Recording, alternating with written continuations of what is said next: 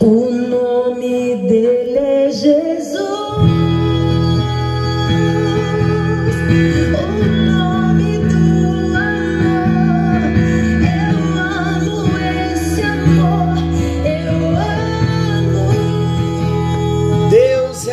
É tempo todo e em todo tempo Deus é bom.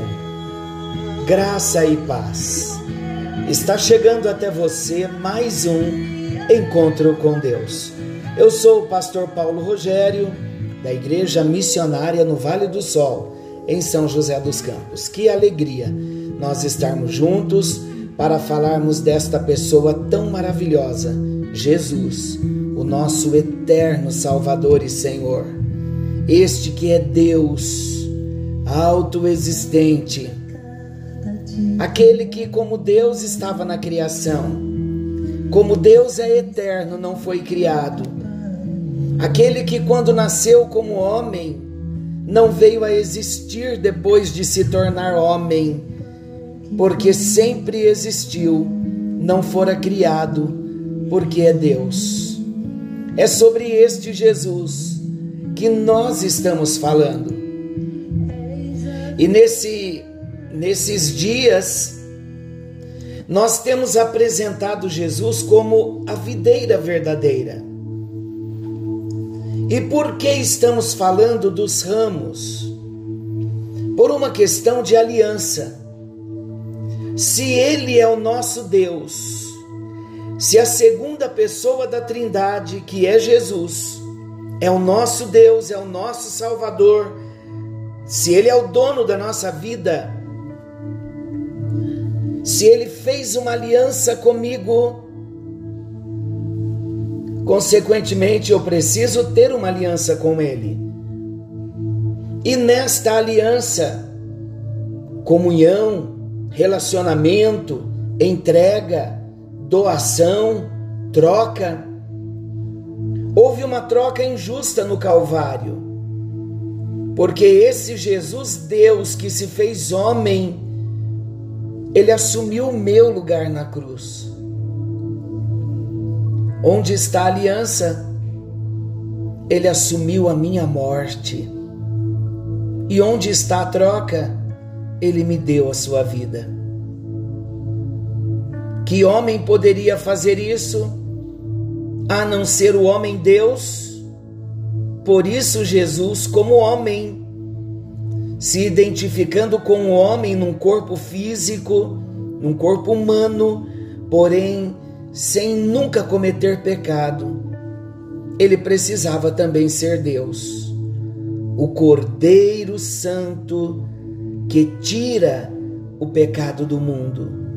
Todo homem, toda mulher, aquele que crê, tem a vida eterna. Como nós estamos falando de aliança hoje, eu preciso entender que nesta aliança que Jesus fez comigo, que eu fiz com Ele, Ele deu tudo o que Ele tinha e eu tenho a minha parte na aliança de compromisso com Ele também. E qual é o meu compromisso como alguém que tem uma aliança? Ele me enxertou nele. Ele, Jesus, enxertou a sua vida nele. Se nós estamos nele como ramos, que ele é a videira, nesta alegoria apresentada, ele sendo videira e eu ramo que permaneço nele, a minha parte na aliança é dar fruto. E é sobre esse essa questão que nós estamos tratando. Como podemos permanecer nele, estar nele, ser servo dele, ser discípulo dele e não estarmos produzindo os frutos que precisamos manifestar e dar. Então nós falamos das quatro cestas: a cesta que não tem nenhum fruto, a cesta que tem fruto, a cesta que tem mais fruto e a cesta que tem muito fruto. E estamos tratando sobre a importância de se produzir frutos. Ele nos escolheu, ele nos designou para que cada um de nós pudéssemos ir e dar fruto e o nosso fruto permanecesse. Então, esta é a vontade de Deus para mim e para você. Esta é a expectativa de Jesus. Se nós estamos nele, precisamos dar frutos. E estamos tratando então esta questão dos frutos, do ramo que dá fruto. Já entendemos que o fruto é mais do que a obra da evangelização, mas é uma mudança de vida onde o nosso caráter é transformado e nós começamos então a manifestar o fruto do Espírito, onde o nosso caráter e nele mesmo, no caráter, viveremos com a presença e as virtudes de Cristo imbuídas em nosso caráter. Quando abrirmos a nossa boca, quando fecharmos a nossa boca, quando estendermos as mãos, quando entrarmos, quando chegarmos, quando sairmos, mostraremos quem é Jesus por causa do fruto, por permanecermos nele. Então começamos a falar da cesta vazia, a cesta sem fruto, a cesta que não o ramo que não produz nenhum fruto, consequentemente a cesta estará vazia. E falamos que se a nossa vida não produz frutos de forma constante, Deus intervém para disciplinar a cada um de nós. Está no versículo 2 de João 15. E a minha preocupação, por isso eu vou repetir o ponto que nós paramos no encontro anterior, o que me chama muito atenção e me traz preocupações é que alguns cristãos passam anos da vida sem produzir frutos, frutos que glorifiquem a Deus. Milhões de cristãos sinceros estão presos em uma rede invisível, sofrem dor, sentem-se fracassados a vida mostra pouco ou nenhum significado eterno e não sabem por quê. Você se sente assim? Se você se sente assim, esse é o retrato do cristão com galho, com ramo estéril e a cesta vazia. Porque quem está nele está produzindo fruto a sua vida tem significado eterno. Ele vive pelo propósito. Ele passa dor, sofre a dor, mas ele não está preso em nenhuma rede invisível. Ele não se sente fracassado, ainda quando está enfraquecido. Ele busca força, mas ele não se dá por vencido. E nós dissemos que trataríamos a partir deste encontro de hoje sobre as interpretações do ramo que não produz fruto algum. E nós falamos da primeira interpretação. Há estudiosos que interpretam esse versículo 2: aquele que não produz fruto será cortado. Olha João 15, versículo 2. Eu vou ler o versículo. Vamos rapidamente para a palavra de Deus. João 15, 2. Todo ramo que estando em mim, olha que interessante, todo ramo que estando em mim não der fruto, ele o corta, e todo que dá fruto limpa, para que produza mais fruto ainda. Então o detalhe aqui não é nem um ramo que não dá fruto, mas estando em mim e não der fruto. Então, alguns estudiosos interpretam como se um cristão não produz fruto, ele não pode ser um verdadeiro cristão. Não, não podemos pensar assim. E muitos afirmam que a ligação com Jesus daquele que não produz fruto é apenas aparente. Não. De repente a pessoa teve sim um encontro com ele e não está conseguindo produzir os frutos. Então nós estamos aprendendo e Deus está nos ensinando. A segunda interpretação, alguns dizem que cortar significa que se você não der fruto, você pode perder a salvação. Mas o ponto central do versículo 2 é estando em mim. Está falando de um ramo que está nele. Então é impossível estar em Cristo sem ser cristão. É impossível estar em Cristo e perder a salvação. Uma tradução mais clara da palavra grega é airo, não seria cortar, mas tomar ou levantar. Olha como é importante conhecermos um pouquinho do grego ou pesquisarmos porque eu também não sou conhecedor do grego, eu pesquiso verbos, palavras, existem fontes que podemos pesquisar. Então, quando nós lemos o versículo 2, eu vou repetir aqui o versículo para entendermos o que eu estou falando.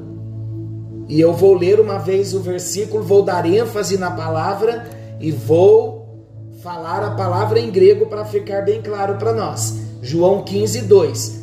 Afinal, nós estamos numa escola, escola de discípulos. Encontro com Deus é a escola de discípulos.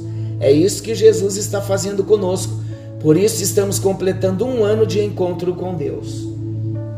Todo ramo, olha o versículo, que estando em mim não der fruto, ele o corta. Então agora vamos para o grego. Todo ramo que estando em mim não der fruto, ele o airo. Agora vamos ler o versículo de novo, mas com a tradução do airo. Então vamos lá. Todo ramo que estando em mim não der fruto, ele o toma ou ele o levanta. Não é diferente de cortar da nossa língua portuguesa? Então, tanto na literatura grega,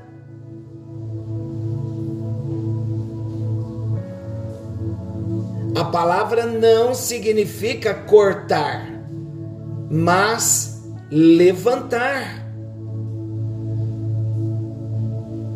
Então, tanto na literatura grega como na própria Bíblia, a palavra airo não significa cortar, mas levantar. Quando falamos todo ramo que estando, estando, estando em mim, não der fruto, ele o levanta, sugere uma imagem de um agricultor se abaixando para erguer um galho. Os galhos novos têm a tendência de ir para baixo e crescer perto do chão. E quando eles vão para baixo e começam a crescer rente ao chão, eles não produzem fruto ali. Quando os galhos crescem junto ao chão, as folhas ficam cobertas de poeira. Quando chovem, ficam cheias de lama e mofam. O galho então adoece e fica inútil. E o que se pode fazer? Cortar e jogar fora o ramo. É isso? Ah, pastor, quando o ramo adoece, ou quando ele mofa ou mofa, o galho então adoece, fica inútil, então corta e joga fora. Não, queridos, de jeito nenhum. Nós, enquanto seres humanos, muitas vezes exercemos um juízo que Deus não tem. Não se corta, não se joga fora, de jeito nenhum. O ramo é valioso para ser cortado. Ele precisa ser lavado e levantado e amarrado de volta aos outros ramos, e logo começará a frutificar. Quando os galhos caem na terra, Deus não os joga fora nem os abandona. Ele levanta os galhos, ele limpa os galhos e ele os ajuda novamente a vicejar. Para o cristão, o pecado é como a sujeira que cobre as folhas da parreira. O ar e a luz não conseguem penetrar. O galho fica inerte e o fruto não se desenvolve. Como o nosso viticultor nos levanta da lama e da tristeza, como ele faz um galho estéril produzir fruto, como podemos começar a encher a cesta vazia? No próximo encontro, traremos a resposta. Mas eu quero parar um pouquinho, porque no momento em que eu comecei a tratar sobre esse assunto, aqui, agora, não estudei sobre isso mas me veio ao coração o processo do viticultor sobre aquele ramo que está rente ao chão, cujas folhas estão com poeiras quando a chuva vem, a lama vem, aquele ramo se mofa todo.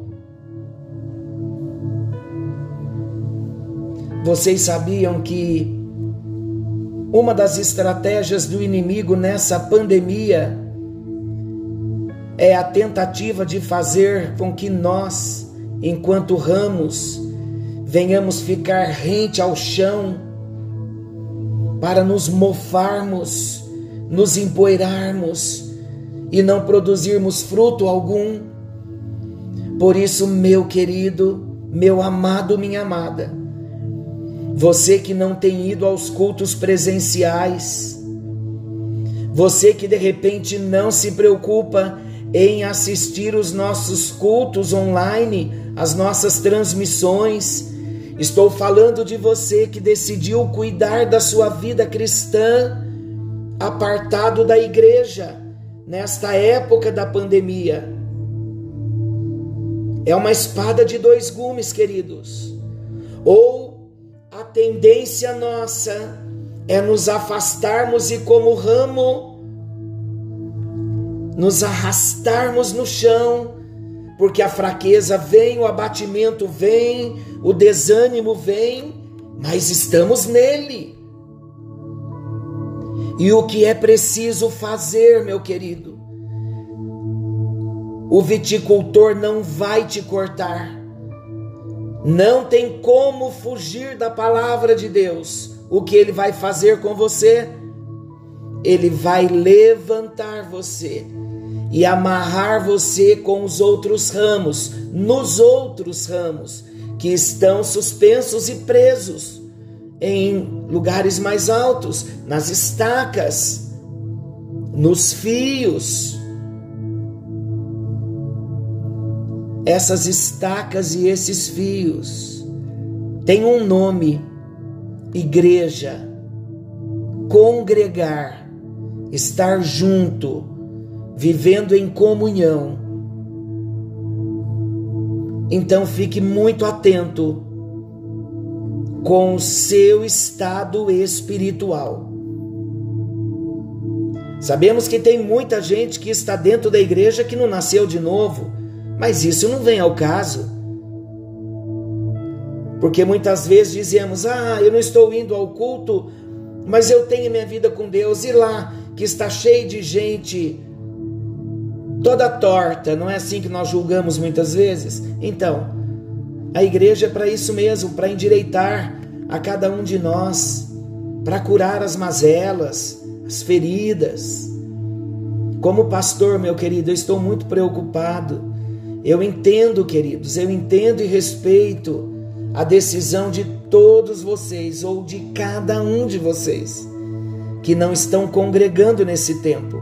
Mas se vocês desejaram por segurança não congregarem, vocês precisam estar conectados em tudo. Muita oração em casa, muita palavra de Deus, muita leitura bíblica, porque a igreja é o quartel-general que nos ajuda.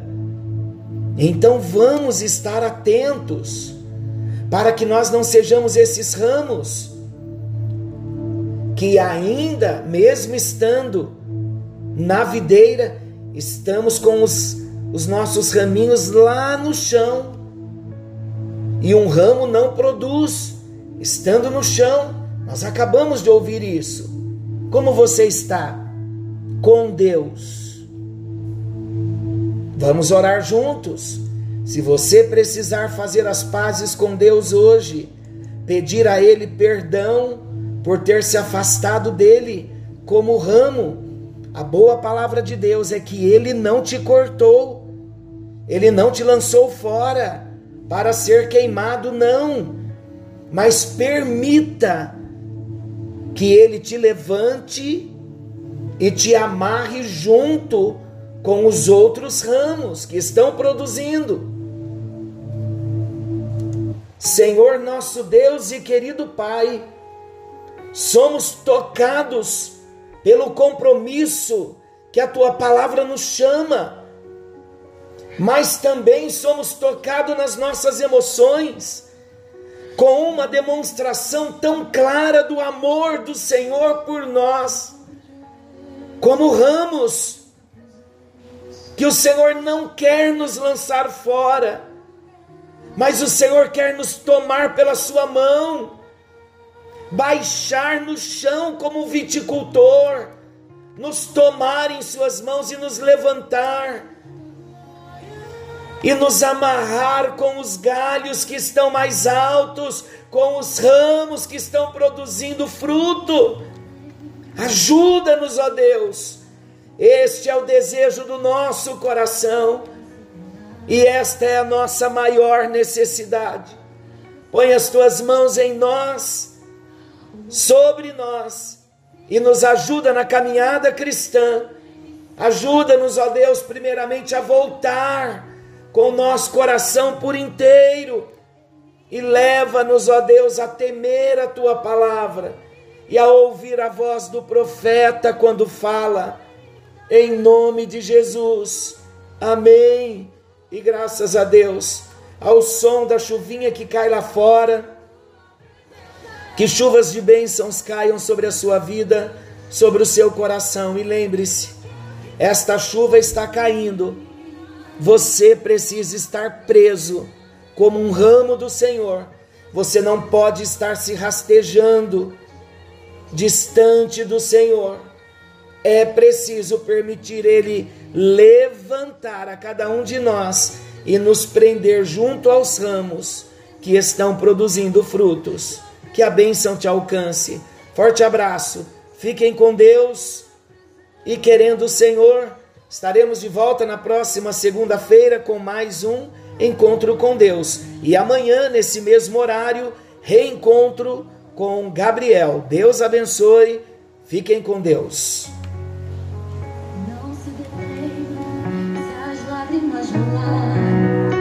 E as batidas